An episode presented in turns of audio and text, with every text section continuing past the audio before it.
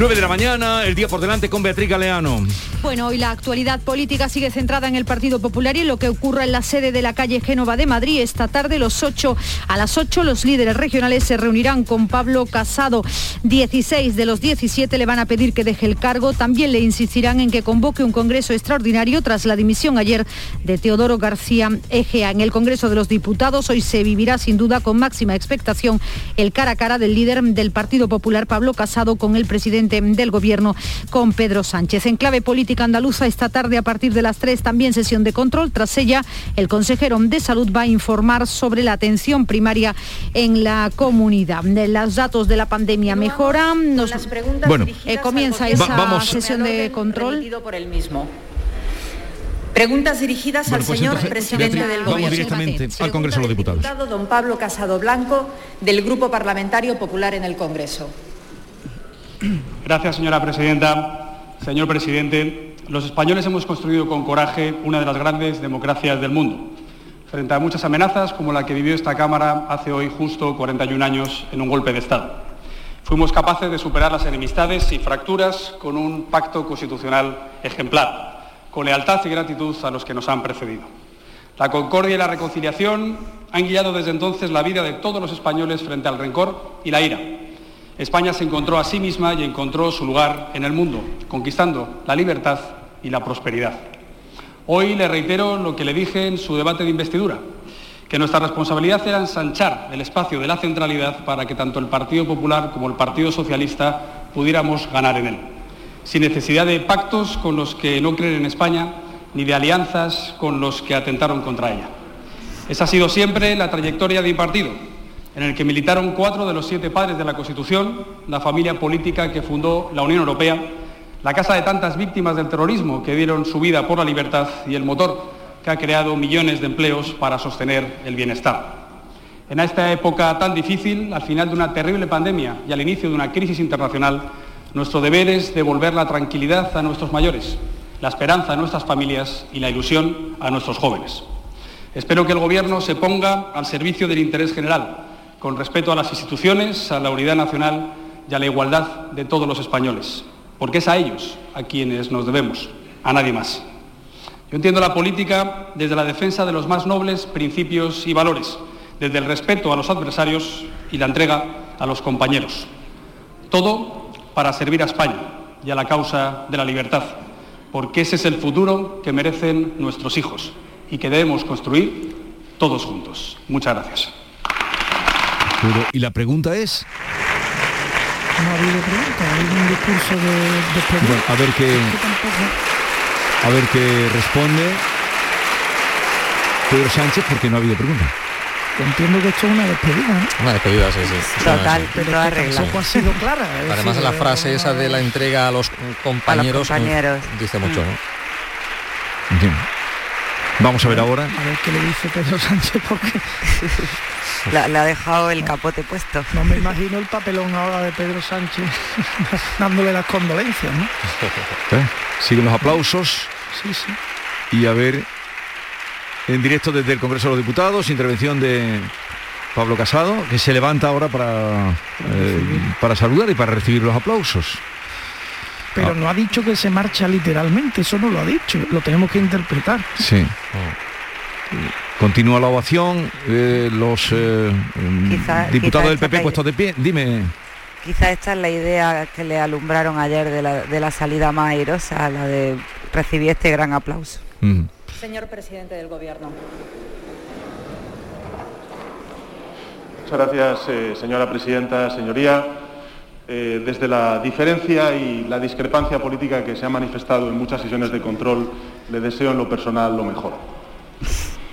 ¿El Gobierno en qué está? El Gobierno está en superar esta emergencia sanitaria del COVID-19, está en luchar contra la desigualdad, en sachar eh, libertades, derechos, en una sociedad como la nuestra profundamente desigual, está en consolidar la recuperación económica y también la creación de empleo y está en aprovechar los fondos europeos para modernizar nuestra economía y ganar en competitividad. Sucede, señoría, que en estos dos años la oposición se ha instalado en la descalificación constante. negando hasta incluso un principio democrático esencial como es la propia legitimidad y la existencia de este Gobierno emanado de la voluntad popular y de la representación legítima en las Cortes Generales. Nosotros no vamos a actuar así, señorías. Nosotros tenemos muy claro cuál es nuestra responsabilidad con España y para con los españoles. España necesita estabilidad y necesita recuperación económica. Y este Gobierno va a dar estabilidad y recuperación económica. Por eso, porque lo he escuchado en los medios de comunicación, ha habido analistas eh, que también lo están planteando, yo les anuncio que el Gobierno de España no va a adelantar las elecciones generales ni va a disolver de manera anticipada las Cortes Generales. No lo vamos a hacer.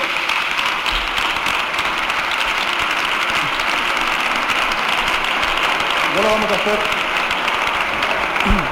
porque por mucho que ustedes se han empeñado en lo contrario, este es un gobierno con sentido de Estado. Y este es un gobierno que va a anteponer los intereses generales a cualquier otro tipo de interés. Las elecciones generales se convocarán cuando corresponda. Y entonces los partidos que estamos aquí presentes legítimamente competiremos para ganar esas elecciones. Yo ya le digo que competiremos en base a nuestros méritos y no en base a las debilidades de nuestros adversarios. Así, señoría, es como interpretamos y entendemos el patriotismo democrático.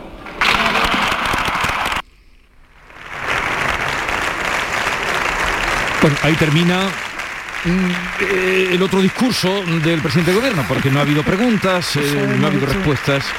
¿Esto qué tipo de control al gobierno es, la verdad?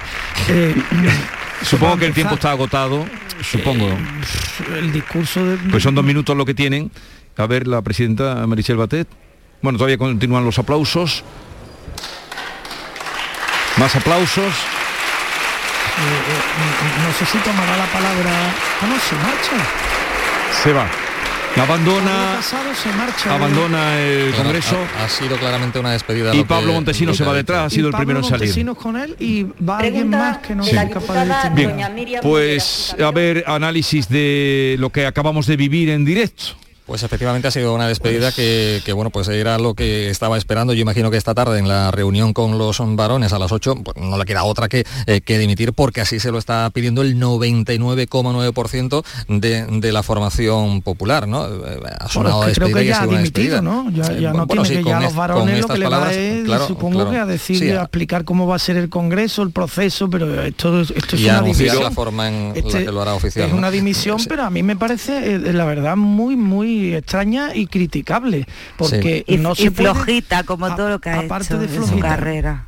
Porque no se puede dimitir del partido en el Congreso de los Diputados. No, claro que no. Es que no hay que confundir Sí, los términos. Tú no te puedes ir, tú eres diputado, tú no te puedes ir del, del hemiciclo para escenificar.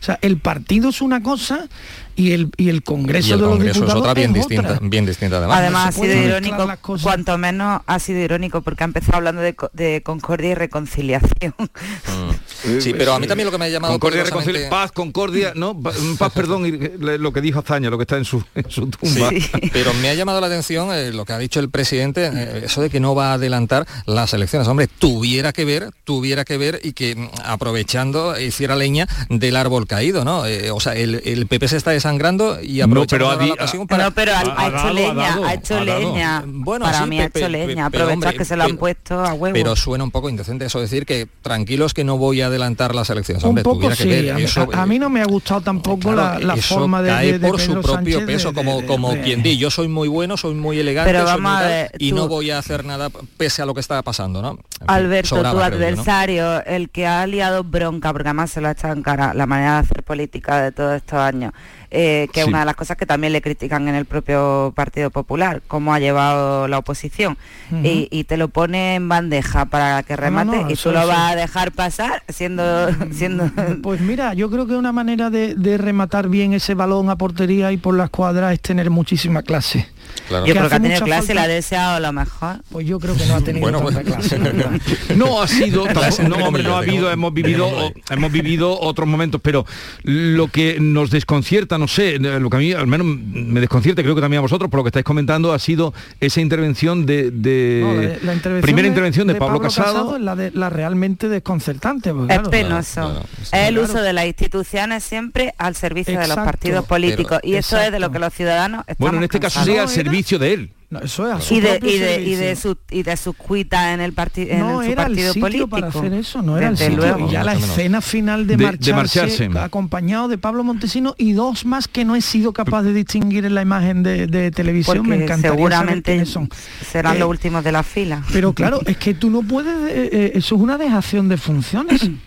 Tú eres Pero diputado que- en esa cámara, tú no te puedes ir de ahí y ya está porque en tu Quizá, partido haya quizá, un- mm, ha pensado que era el foro para mm, despedirse, que tampoco ha sido claro, porque igualmente... No hemos visto tampoco a Teodoro García Egea, yo creo Tampoco que no está. está. Él dijo ya ayer No, que dijo iba a ir, anoche en la ¿eh? entrevista que no iba. lo- Pero, lo bueno, anunció, pero, sí. pero es que hay que ir, es que es que los ciudadanos te hemos puesto Bueno, ahí para que yo no habría ido, Alberto. No, pero él va a seguir Pero de, va a seguir de diputado, que ¿eh? no vaya a, Antonio. la- a Sí, la- lo Sí, que sí, no sí. vaya a los órganos del partido es una cosa y que no vaya al, a- a la- al Congreso de los Diputados es otra muy distinta. Ayer su grupo parlamentario le aconsejó, le recomendó que no, que no fuese hoy a la, a que la me parece sesión, ¿no? Pero lamentable, claro, ha ido a lo que ha sinceramente ido, lo ¿no? digo que me parece lamentable. Pero yo- Pe- pero es un me ejemplo más de, pregunto- de- de- su uno. forma de proceder, ¿no? O sea, no cabe extrañarse tampoco en demasía en este caso porque es lo que ha venido haciendo Pablo Casado hasta ahora. En fin, un nivelito mm, y cintura política eh, eh, escasa, ¿no? Eh, eh, claro, Bueno, la ha- ha fórmula que ha utilizado... elegido para irse lo demuestra. Eh, Sí, que no ha- elegido el Congreso como portavoz, como altavoz en este caso de, de lo que piensa. Eh, Ha sido un discurso también flojito, en fin, podría haberse esmerado un poco más en eh, hacerlo de otra forma. Yo me parece patético, ¿no? discurso Parece que es hacer leña del árbol caído, pero pero ¿qué esperaba el PP cuando puso a Casado a dirigirlo? O sea, una persona que además no ganó un congreso porque Porque es que votaron en contra, en ese congreso votaron en contra de votaron su contra. Soraya, no a favor de, Pablo no Casado. vayamos tampoco a- Vale, vale, bueno. Ay, Pero la herida.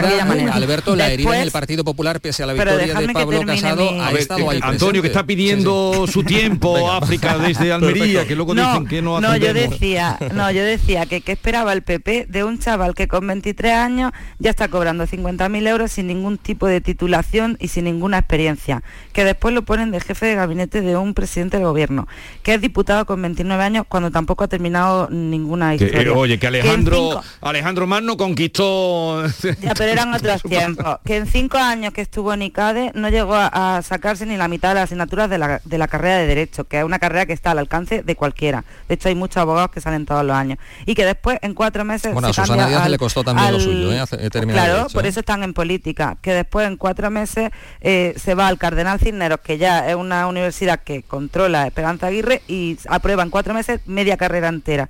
Y después, además, no se nos ha olvidado el caso Máster. O sea, eso no llegó mucho más lejos porque estaba forado como diputado, pero el Tribunal Supremo ya dijo que por lo menos había recibido trato de favor. Bueno, que no te gusta mm, mucho a ti Pablo Casado. No, no, es que no me guste, Alberto, yo es creo que que al Casado es final lo peor una que le ha persona podido con pasar una al PP hasta ahora, vamos. Una persona con 40 años que, que ya no tiene todo eso en su trayectoria, pues de verdad, o sea, mí no sé, tampoco no me- es a- la a- persona que yo quiero para dirigir mi país. A, a- mí tampoco te gusta, pero a mí tampoco me gusta, pero quería Sí. decir que, se, que no se te ha notado casi. Él ha no dicho, entre, su, entre lo que ha dicho, ah, esto, entiendo la política como respeto al adversario y entrega a los compañeros. Claro, exactamente. Me Sí, sí, anotado aquí. Un Ese, es claro. un mensaje claro a sus enemigos internos que son al suelo que vienen los nuestros, ¿no? Ah, Había, eh, había también ausencias en la bancada popular hoy, ¿eh? Había ausencias en la bancada popular. A, a mí es que eso de verdad que me parece muy importante. ¿eh? Lo- eh, eh, cada vez que hemos estado aquí en la sesión de control al gobierno y hemos denunciado que el presidente no responde a las preguntas que se le hacen y hablamos de la importancia de-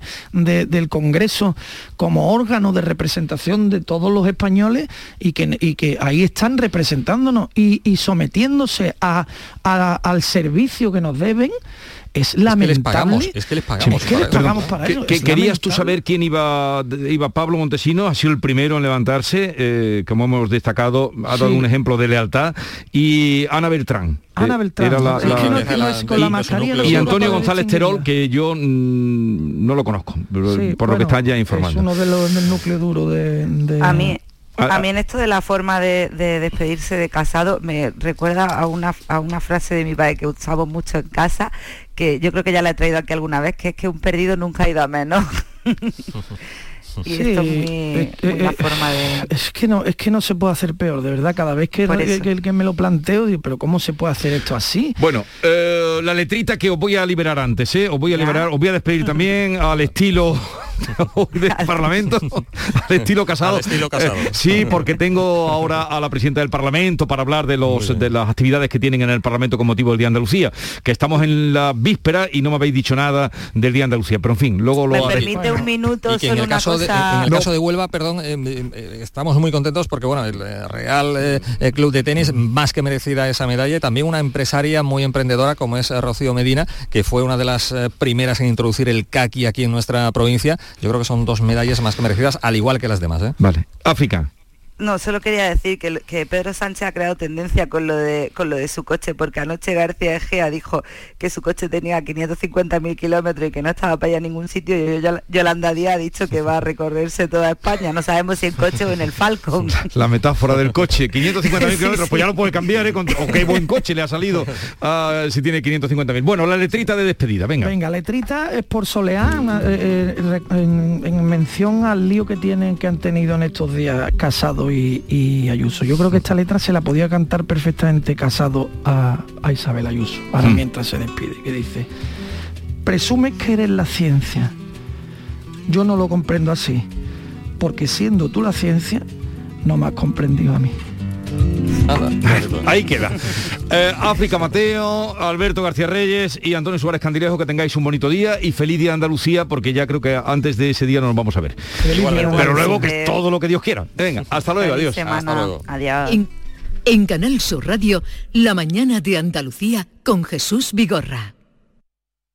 Celebramos el Día de Andalucía y el Parlamento vuelve a abrir sus puertas a todos los andaluces. Te invitamos a hacer un recorrido por la historia de este edificio renacentista y a conocer el funcionamiento de la Cámara Legislativa en una visita guiada. Además, este año estamos de celebración y es que el Parlamento de Andalucía conmemora el 40 aniversario de su constitución. Te esperamos en la jornada de puertas abiertas con muchas sorpresas. Acércate este sábado 26 de febrero de 11 de la mañana a 7 de la tarde. Conoce tu Parlamento. ¿Te suben la luz y no sabes qué hacer? En febrero el loco, nuestros descuentos no son pocos. Disfruta de nuestras increíbles bajadas de precio. Gestionamos tu subvención y hasta 25 años de garantía. Genera tu propia energía con placas solares y ahorra hasta el 70% en tu factura de la luz. Pide cita 955 44 11 11 o en socialenergy.es. La revolución solar es Social Energy. Se acerca a las nueve y media de la mañana y desde hace unos minutos, Berrocar Automóviles te espera en sus instalaciones. Desde Grupo Berrocar te deseamos que tengas un buen día. ¿Te está afectando la subida de la luz? Claro que sí. Por eso en Insolac Renovables instalamos paneles fotovoltaicos de autoconsumo con los que podrás generar tu propia electricidad. Y ahora, con la subvención del 40% de la Agencia Andaluza de la Energía, lo tienes mucho más fácil. Entra en insolacrenovables.com e infórmate de las ventajas que tiene el autoconsumo. Insolac, expertos en energías renovables desde 2005. Si buscas un vehículo de ocasión, ven a la red de concesionarios oficiales de Grupo Sirsa y elige el tuyo. Renault, Dacia, Mazda, Volvo y Suzuki son nuestras marcas en Sevilla. Además, este mes por la compra de un vehículo de ocasión, te regalamos el seguro. Grupo Sirsa, nos movemos contigo. Tus programas favoritos están en la web y en la app de Canal Sur Radio, la radio de Andalucía en Sevilla. Oye, ¿qué pipas estás comiendo? ¡Qué buena pinta! ¿De verdad me lo preguntas? ¿No las reconoces? Pipas hay muchas en el mercado. Sí, pero pipas reyes son las auténticas, las de siempre, con sal y sin sal. Incluso las del león son de frutos secos reyes. Que sí, que sí, me ha quedado claro. Frutos secos reyes, tus pipas de siempre. ¿Qué pasa, Eva? Me he enterado que vas a jugar a mi día de la once. Espero que me elijas a mí el día de tu boda. Fue mítico con el buffet de quesos del mundo, los bailes en tacataca de la tía Agustina. No me compares el día de tu boda con otros días como el de tu primer beso o el de tu comunión. Venga, Eva, elígeme. Tus fechas más especiales quieren hacerte ganar mi día de la 11. Por solo un euro puedes ganar miles de premios. Elige bien porque uno de cada cinco toca. A todos los que jugáis a la 11, bien jugado. Juega responsablemente y solo si eres mayor de edad.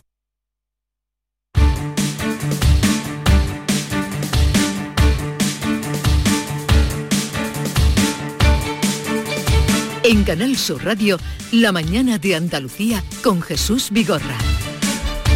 La actualidad política va como un rayo, ya lo están viendo lo que va de un día a otro, pero estamos en las vísperas del Día Andalucía, el día grande, nuestro 28 de febrero, y con tal motivo hemos invitado y está con nosotros, eh, junto a Carmen, que está también conmigo, Carmen Rodríguez Garzón, la presidenta del Parlamento Andaluz, Marta Bosquet. Presidenta, buenos días. Buenos días. Bienvenida. Muchísimas gracias, un placer estar con vosotros.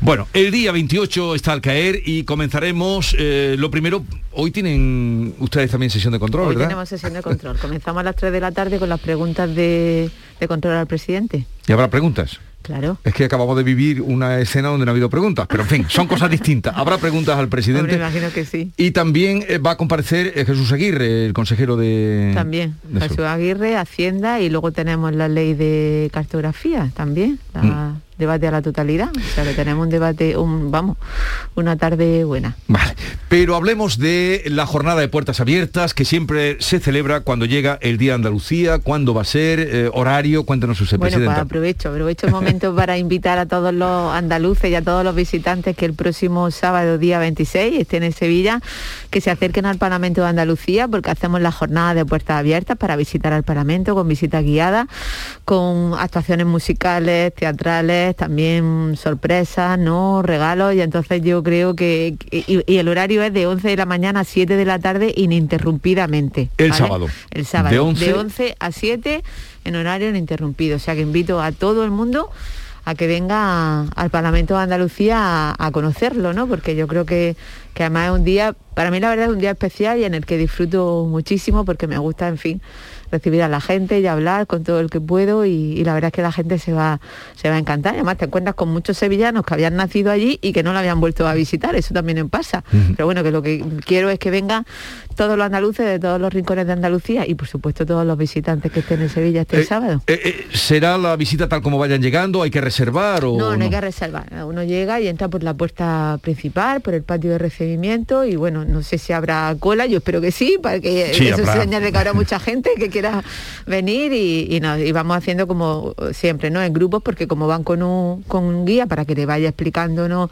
la historia del Parlamento, además como he dicho, como va a estar amenizado por tanto por música, actuaciones teatrales, en fin, más sorpresa pues la verdad es que es muy bonito de ver. Además, yo creo que el Parlamento es que tiene muchas joyas, no solamente el salón de pleno, ¿no? sino nuestra biblioteca que... Se visita también la biblioteca, eh, se visita que el, el salón de plenos, que es el Sí, que pues todo el mundo ve en la televisión, la patio de biblioteca. recibimiento, salón de usos múltiples, pasos perdidos, el pleno, la biblioteca y todo eso pues amenizado, como digo, por música, teatro, en fin, y más cosas que quiera tiene que ir a verlo. Eso será el sábado eh, en el Parlamento desde las 11 de la mañana y ahora mm, vamos a llegar o vamos a adelantarnos. Nosotros estaremos allí, eh, gracias por acogernos. El día 28 que este año cambia bastante la celebración que precede a la entrega de las medallas en el Teatro La Maestranza en el Parlamento. Eh, se va a hacer eh, al aire libre, ¿no? Cuéntenos sí, pues usted. la verdad es que el año pasado yo creo que recordáis que lo hicimos al aire libre y la verdad es que eso fue por motivos de COVID, ¿no? Obviamente.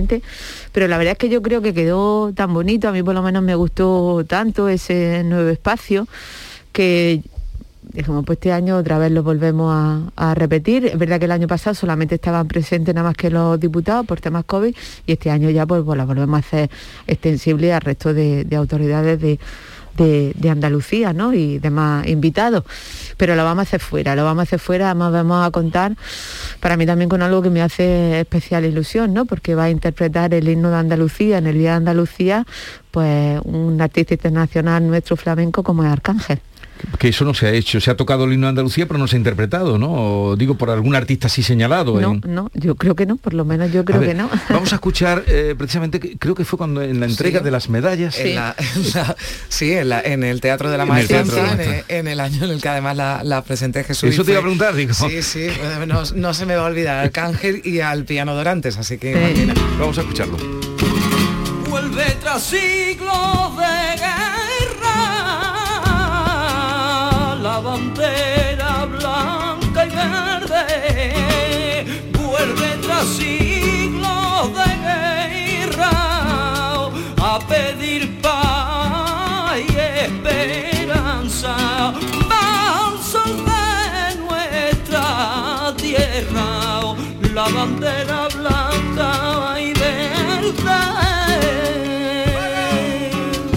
debe ser el único himno mm, que tiene eh, que se puede cantar de tantas maneras Yo por, creo que sí, que Tiene se muchos puede- matices, por ¿no? los, por los flamencos Por que lo han cantado y cada, cada flamenco Pero yo creo que el aire que le da Arcángel así flamenco, ah, Y- por lo menos a mí encima como soy una apasionada del Sí, flamenco, ya. pues y con Dorantes. Esto será a las puertas, en la, en la fachada principal del Parlamento, donde van a tener lugar los sí, actos. en el patio, en el patio, vamos, en la fachada principal, Sí. en la puerta principal, ahí es donde, Sí, donde, no- nosotros estaremos allí haciendo el programa también esa mañana. Eh, asistencias confirmadas fuera de lo que es eh, pues todo el gobierno de Andalucía y todos los partidos políticos. Pues estamos mandando invitaciones, pues las autoridades correspondientes, ¿no? A- también a colectivos y, y, y bueno, y No ahora digo si mismo tiene alguna está- confirmada de- del gobierno central, de ministros. Pues que yo sepa todavía a día de hoy, no, no, no tengo ninguna confirmación del gobierno central. Pero has- siempre ha solido ah, venir alguien, ¿no? En el Día de Andalucía... Bueno, a, los- a la entrega de, de- No, de pero yo- premios Sí, en el no. Teatro La Recuerdo Maestranza, alguna ocasión En el al último que estuvimos allí, recuerdo, por ejemplo, estaba eh, eh, María Jesús Montero. En el último, no sé, hemos visto siempre algún ministro por allí. Usted está en otra cosa. Pues la verdad es que no- yo fíjate, quiero y recordarlo, nosotros pero- estamos localizando conocidos. Pues yo quiero recordarlo, pero ahora mismo no lo recuerdo. Sí. Si hemos tenido presencia de ministros, eh, no lo Sí. recuerdo, la verdad. Eh, presidenta, eh, dice, dice que, que van a, bueno, que la experiencia del año pasado les hace repetir en el exterior ese- esos actos del Día de, de Andalucía, menos restricciones ya que, que el pasado año, pero distinto, ¿no? Todavía la prepandemia, o ya se vuelve con normalidad de aforos, de invitaciones, como usted está diciendo.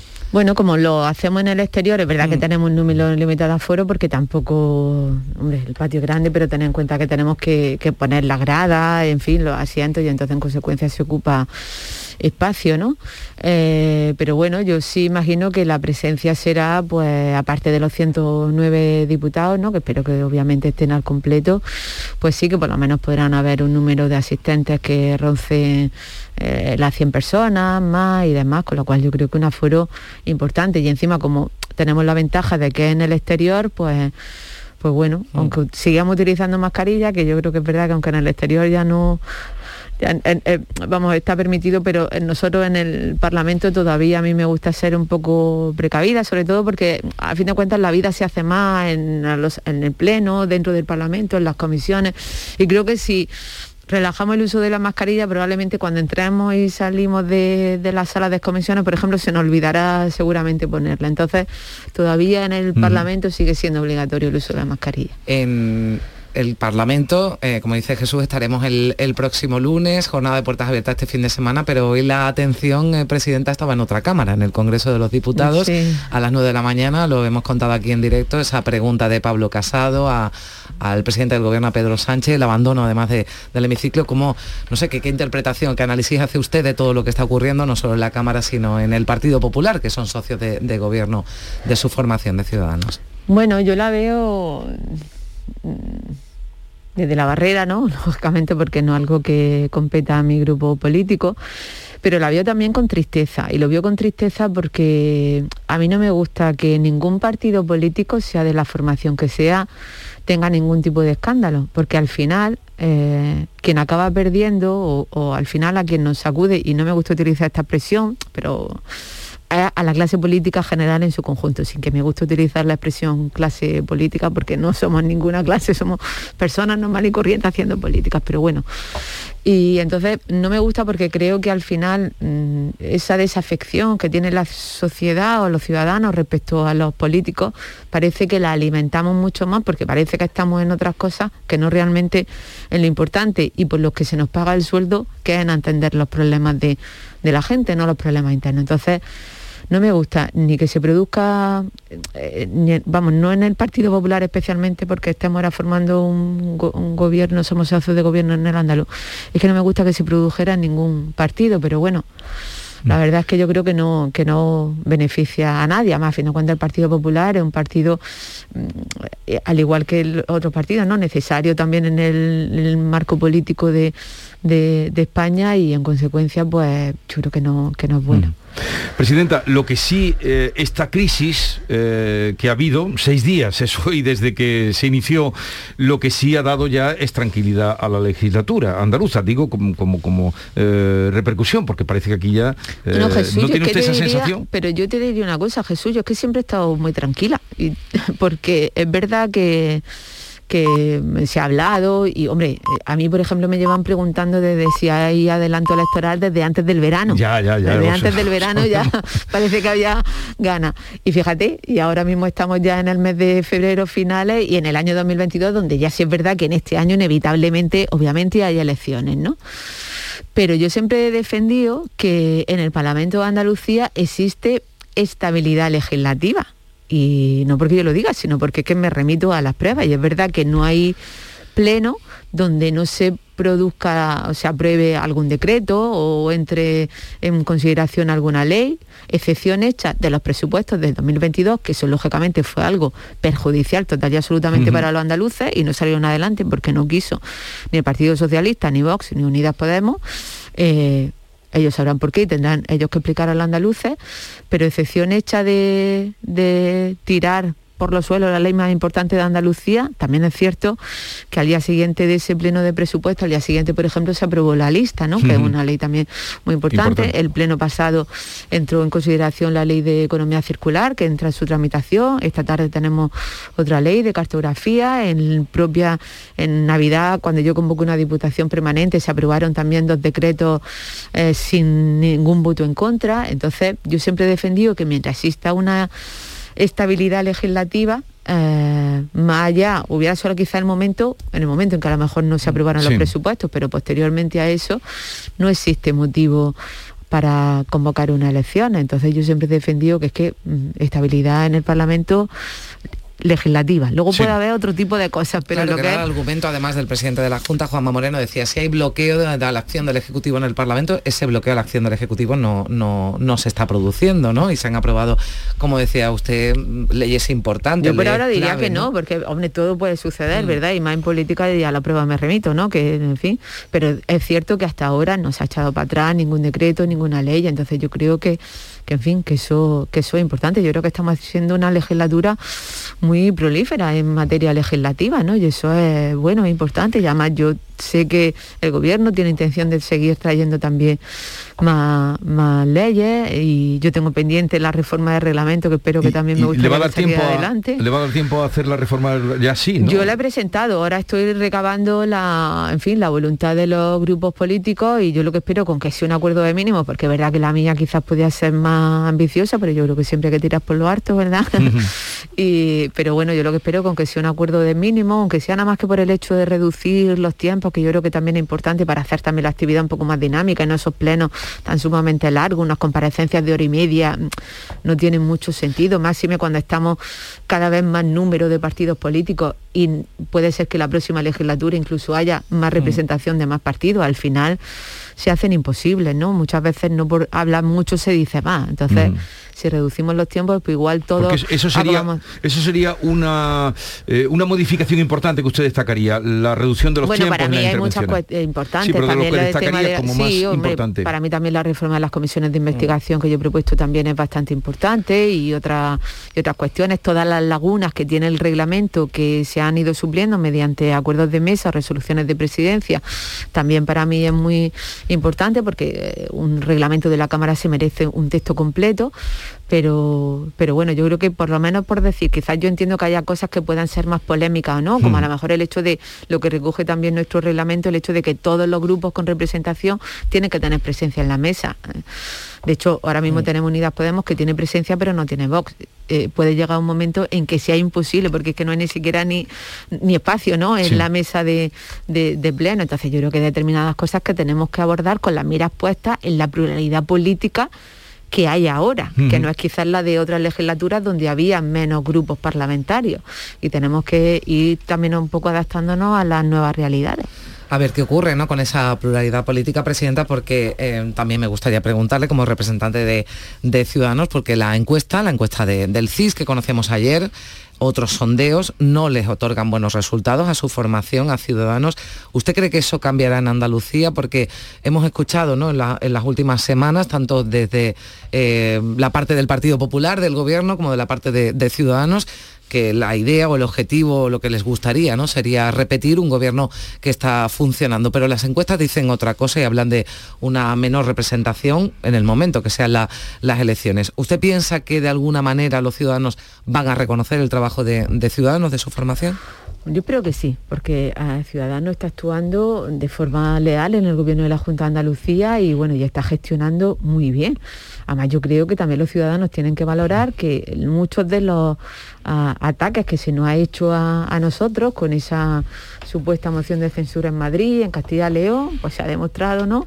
Que era incierto lo que decía en este caso el señor Teodoro, ¿no? Y no se han tenido justificación alguna. Y entonces yo creo que si algún partido está demostrando que es leal cuando está en una coalición de, de gobierno, justamente ciudadano y además gestionando y gestionando bien. Y yo mm, quiero hacer poner en valor eh, las cinco consejerías de los cinco consejeros de Ciudadanos, donde está haci- haciendo un magnífico trabajo en empleo, en economía, en educación, en políticas sociales o en turismo, regeneración y, y justicia, ¿no?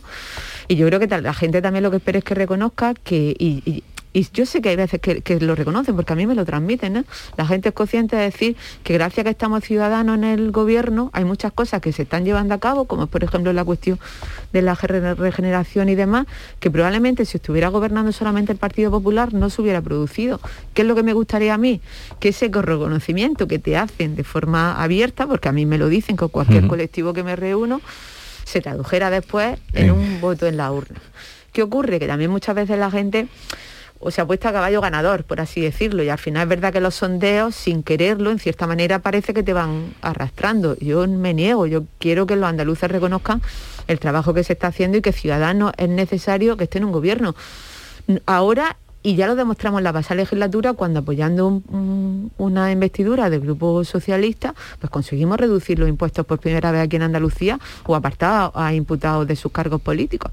Y eso porque está Ciudadano confío en que la gente lo acabe reconociendo porque eh, no somos causantes de ningún mal, al revés, todo lo contrario. Yo creo que se ha demostrado que el causante de los malos, de por ejemplo lo que ha sucedido en Madrid o en Murcia y demás, en este caso era el Partido Popular, no, no Ciudadano. Entonces yo lo que espero es que la gente lo reconozca. ¿Tenemos que mejorar en comunicación? Pues probablemente tendremos que mejorar en muchas cosas. Usted pero- comparte, por tanto, esa eh, bueno, pues teoría ¿no? que, que- que lanzaba Juan Marín, el líder de su partido aquí en Andalucía, que había de alguna forma el PP nacional, o en este caso el secretario eh, general, el exsecretario general Teodoro García Argea, había orquestado una maniobra para hacer desaparecer a Ciudadanos?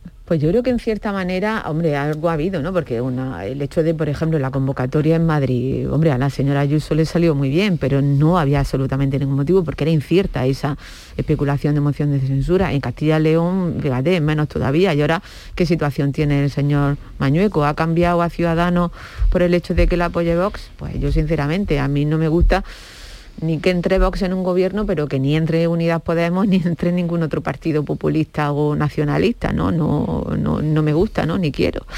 Y entonces al final, pues yo creo que se ha demostrado los errores que han, que han cometido, ¿no? Y, y usted cree que ese es el único gobierno de coalición que ha funcionado. Y bien, como usted está diciendo, incluso alguna, muchos ciudadanos no sabrán de- Seguramente, de, no quién es de quién es un consejero. uno, Eh, ¿Cree eso es fruto de las personas, del grupo? Mm, Porque claro, es el único que ha, que ha funcionado. Y sin ningún atisbo que se haya visto de, de- de esas cosas que se suelen ver a veces de traición. de- Yo creo que eso es fruto, Jesús, de, de el ansia, y permitirme que lo diga así, de la necesidad de cambiar Andalucía y tener un objetivo y un proyecto común. Y yo que, por ejemplo, estuve, fui de las que estuve en la mesa cuando hubo que preparar esas 100 medidas de, de gobierno, había eh, en esa mesa no una gana y una ilusión de, de, en fin, de modificar a Andalucía y de, de que echara para adelante, ¿no? Porque a Ujú. fin de cuentas estamos demostrando que teníamos todo en potencial y los recursos para ello, pero hacía falta buena, una buena gestión. Y yo creo que eso fundamentalmente es lo que ha valido el cambio de Andalucía. Y obviamente también yo creo que influye eh, el hecho de que para mí sean buenas personas tanto Juan Marín, vicepresidente de la Junta, como Juanma Moreno, presidente de la Junta. Yo creo que eso también influye, porque yo siempre lo digo también, detrás de cada cargo al final hay una persona, eso es inevitable. Y es la persona la que hace el cargo y no el cargo a la persona. Y entonces, si yo sumo esas dos cuestiones, que son dos personas, buenas personas, y que lo que apuestan es por cambiar Andalucía, bueno, pues afortunadamente ha sido una, una fórmula de éxito que se está trabajando por y para Andalucía y con una lealtad del gobierno que yo creo que es indiscutible.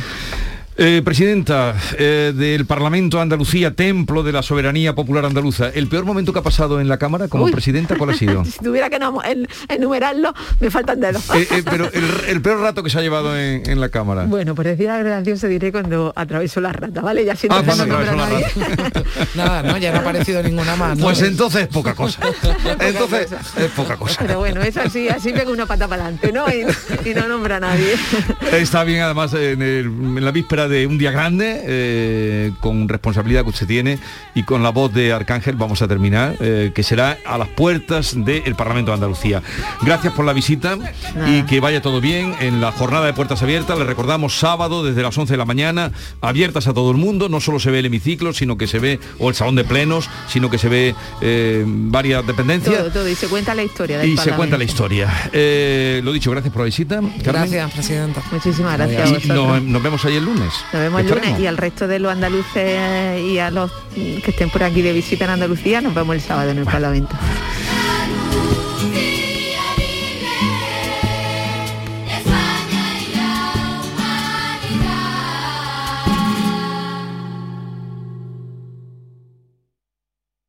Aquadeus, ahora más cerca de ti, procedente del manantial Sierra Nevada, un agua excepcional en sabor, de mineralización débil que nace en tu región. Aquadeus Sierra Nevada es ideal para hidratar a toda la familia y no olvides tirar tu botella al contenedor amarillo. Aquadeus, fuente de vida, ahora también en Andalucía.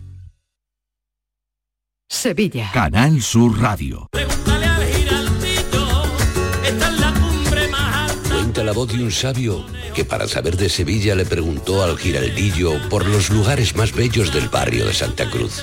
Y este le respondió, con aires de azar, maestranza y catedral, la hostería del Laurel has de visitar, y en ella sus tapas, vinos y demás viandas probar. La Hostería del Laurel. Visítanos en Plaza de los Venerables 5 o a través de nuestra web lahosteriadellaurel.com.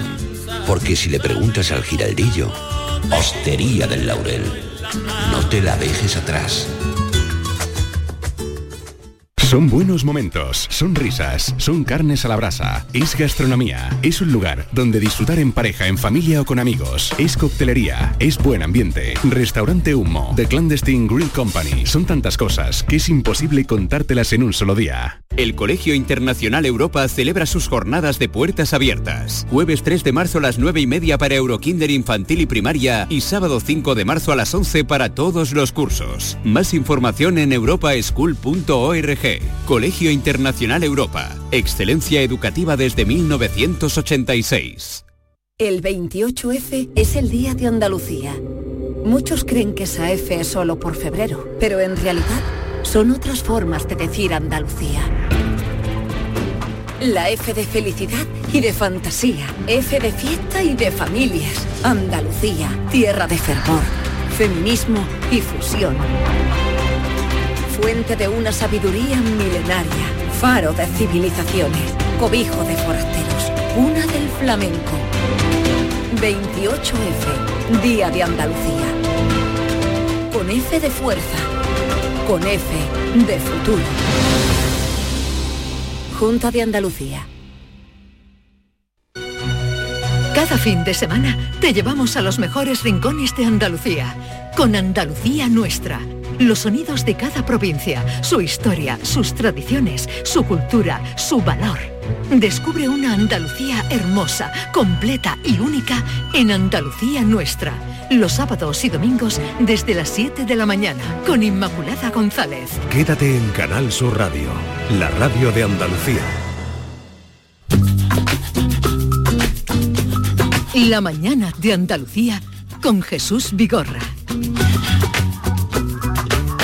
Estamos en las vísperas del Día de Andalucía, jornada de puertas abiertas el sábado y Javier Moreno, mm, de las personas que se acerquen al Parlamento, buenos días. Hola, ¿qué tal Jesús? Buenos Parlamento días. de Andalucía, Hospital, Antiguo Hospital de las Cinco Llagas, ¿qué van a ver allí? ¿Qué se muestra? Bueno, ¿Tú se has han, estado? se han reanudado las visitas guiadas al Parlamento de Andalucía que son casi todos los días por si alguna institución, algún colegio quiere, quiere hacerlo, menos los días de pleno. Hoy hay pleno, mañana hay pleno, por tanto no hay visitas guiadas. Pero ayer Jesús hemos estado en una de las primeras visitas post pandemia, eh, un instituto de, de Sevilla con chicos de segundo de, de la ESO y si te parece, Jesús, David, Maite, ¿nos vamos al Parlamento? ¿Os parece? Sí, pero espera que salude a Maite, Pues porque yo no les he dicho nada, están aquí. Aquí- aquí y ya- están. Yo estaba aquí Parece que yo eh, soy el que no quiero No, saludar a mi digo, Maite. hasta- buenos días, hasta Maite que Chacón. no me digan buenos días, yo no, no, no digo Maite nada. Chacón. Buenos días, querido Vigorra, ¿cómo Bonjour. estás? Bonjour.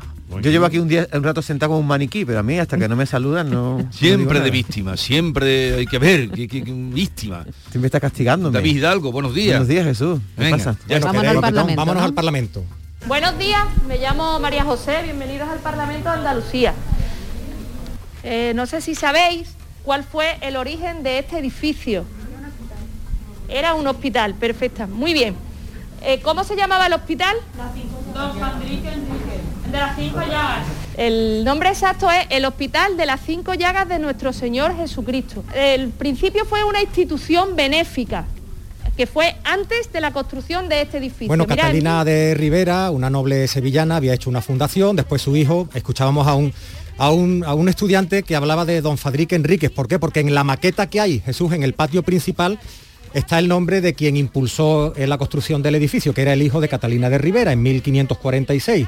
Eh, entonces, la guía recibe a los visitantes en este patio principal junto al salón de plenos y empieza a explicarles toda la historia fantástica de un edificio eh, maravilloso, inspirado en un edificio de, de Milán, del me- mediados del siglo XVI, un, un hospital que estuvo hasta hace relativamente poco, hasta 1972 en funcionamiento. Luego eh, se vino abajo, lo tuvo la Diputación, después lo tuvo la Junta de Andalucía y se inauguró el 28 de febrero de 1992. Digamos, la parte, toda esta primera parte de la visita tiene que ver con la historia del, con la historia del, del edificio. Luego, María José la guía que es una funcionaria del Parlamento, lleva al- a los chicos, lleva al grupo eh, unos metros más allá de esta maqueta y los pone frente a la puerta, David, a la, a la puerta del Parlamento, a la puerta de la iglesia que está desacralizada. Y allí hay un busto de los varios que hay en el, en el Parlamento de Andalucía. ¿A quién representa? A Blas Infante. ¿Sabéis quién es Blas Infante? No. ¿Saben quién es Blas Infante? Bien, Blas Infante es lo que se le denomina ahora el padre de la patria andaluza.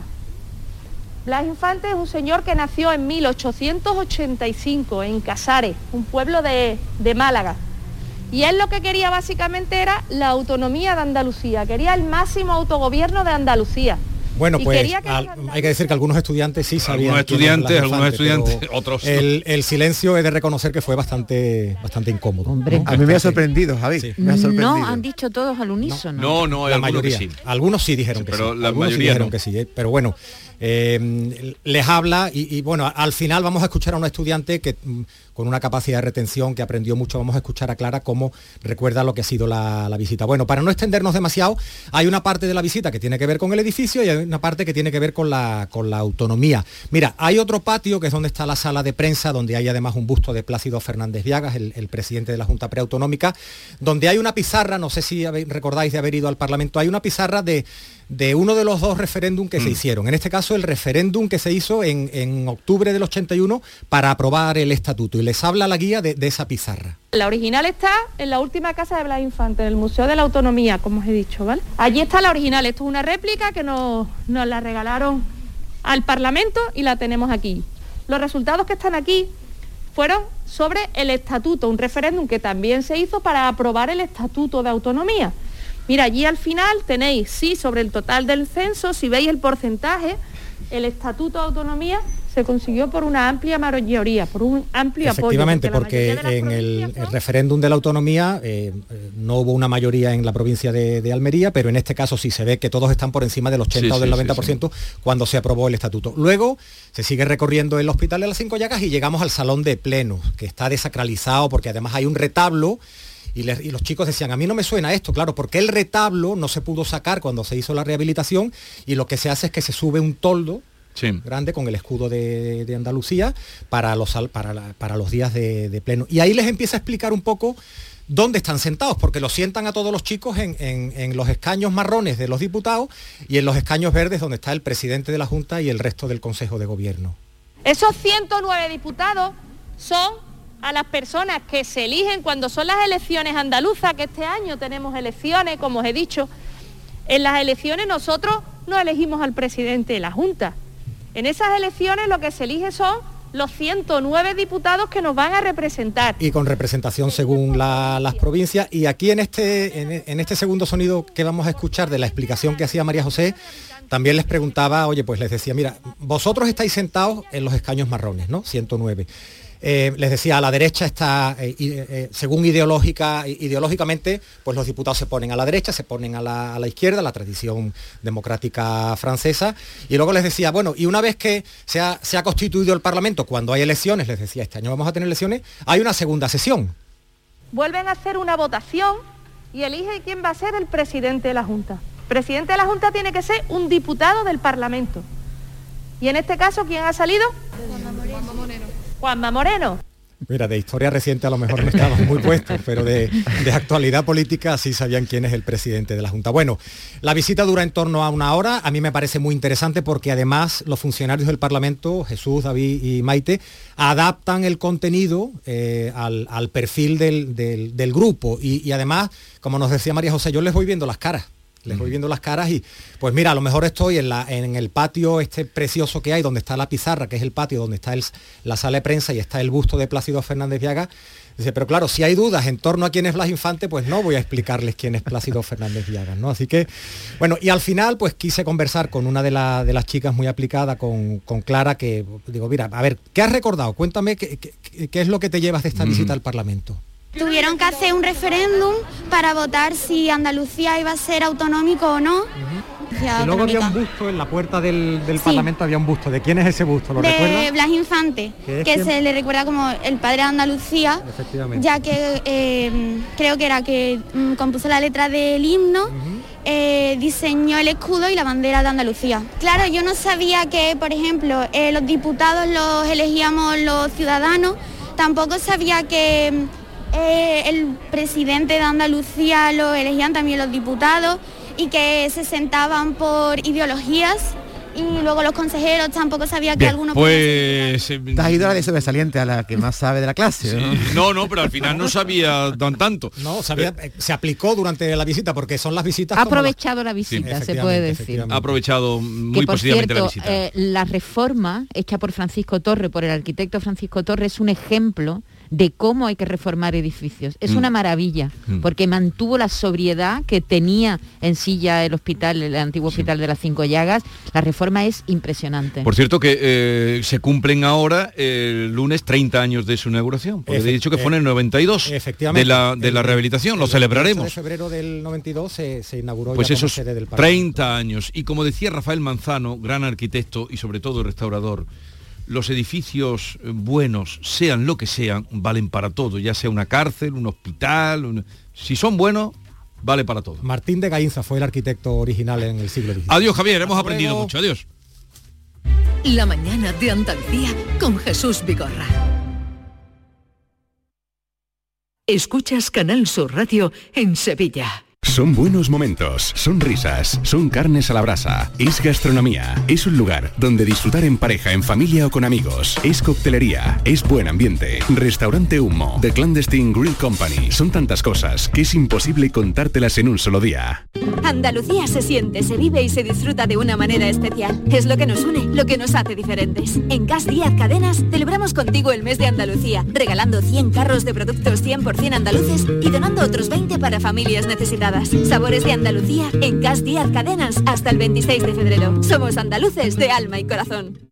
¿Te está afectando la subida de la luz? Claro que sí. Por eso en Insolac Renovables instalamos paneles fotovoltaicos de autoconsumo con los que podrás generar tu propia electricidad. Y ahora, con la subvención del 40% de la Agencia Andaluza de la Energía, lo tienes mucho más fácil. Entra en insolacrenovables.com e infórmate de las ventajas que tiene el autoconsumo. Insolac, expertos en energías renovables desde 2005. El Colegio Internacional Europa celebra sus jornadas de puertas abiertas. Jueves 3 de marzo a las 9 y media para Eurokinder infantil y primaria y sábado 5 de marzo a las 11 para todos los cursos. Más información en europaschool.org. Colegio Internacional Europa. Excelencia educativa desde 1986.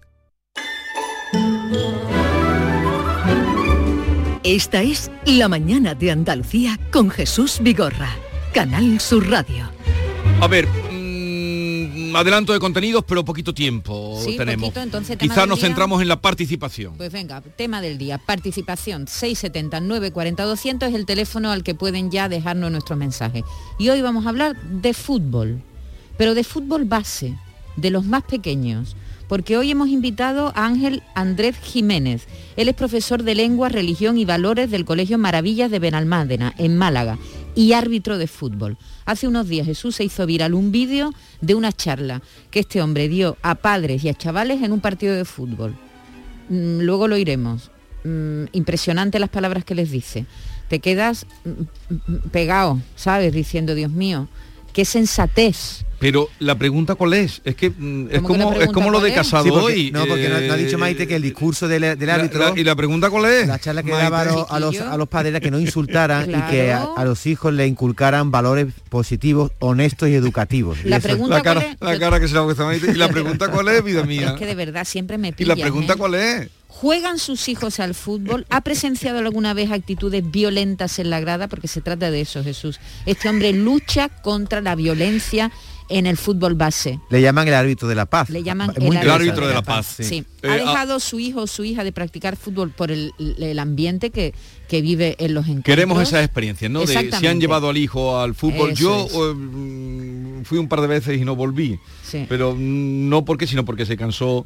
Y hay, ni- y hay niños que dejan el, el fútbol porque no les gusta la violencia que últimamente se ve en algunos campos, ¿no? Bueno, hablaremos con él, que seguro que, nos, que es un señor muy interesante, seguro que nos da un testimonio estupendo. Ha sido árbitro durante muchos años, ha colaborado en un programa con el Ayuntamiento de, de- de Málaga eh, que se llama VAR, Valor...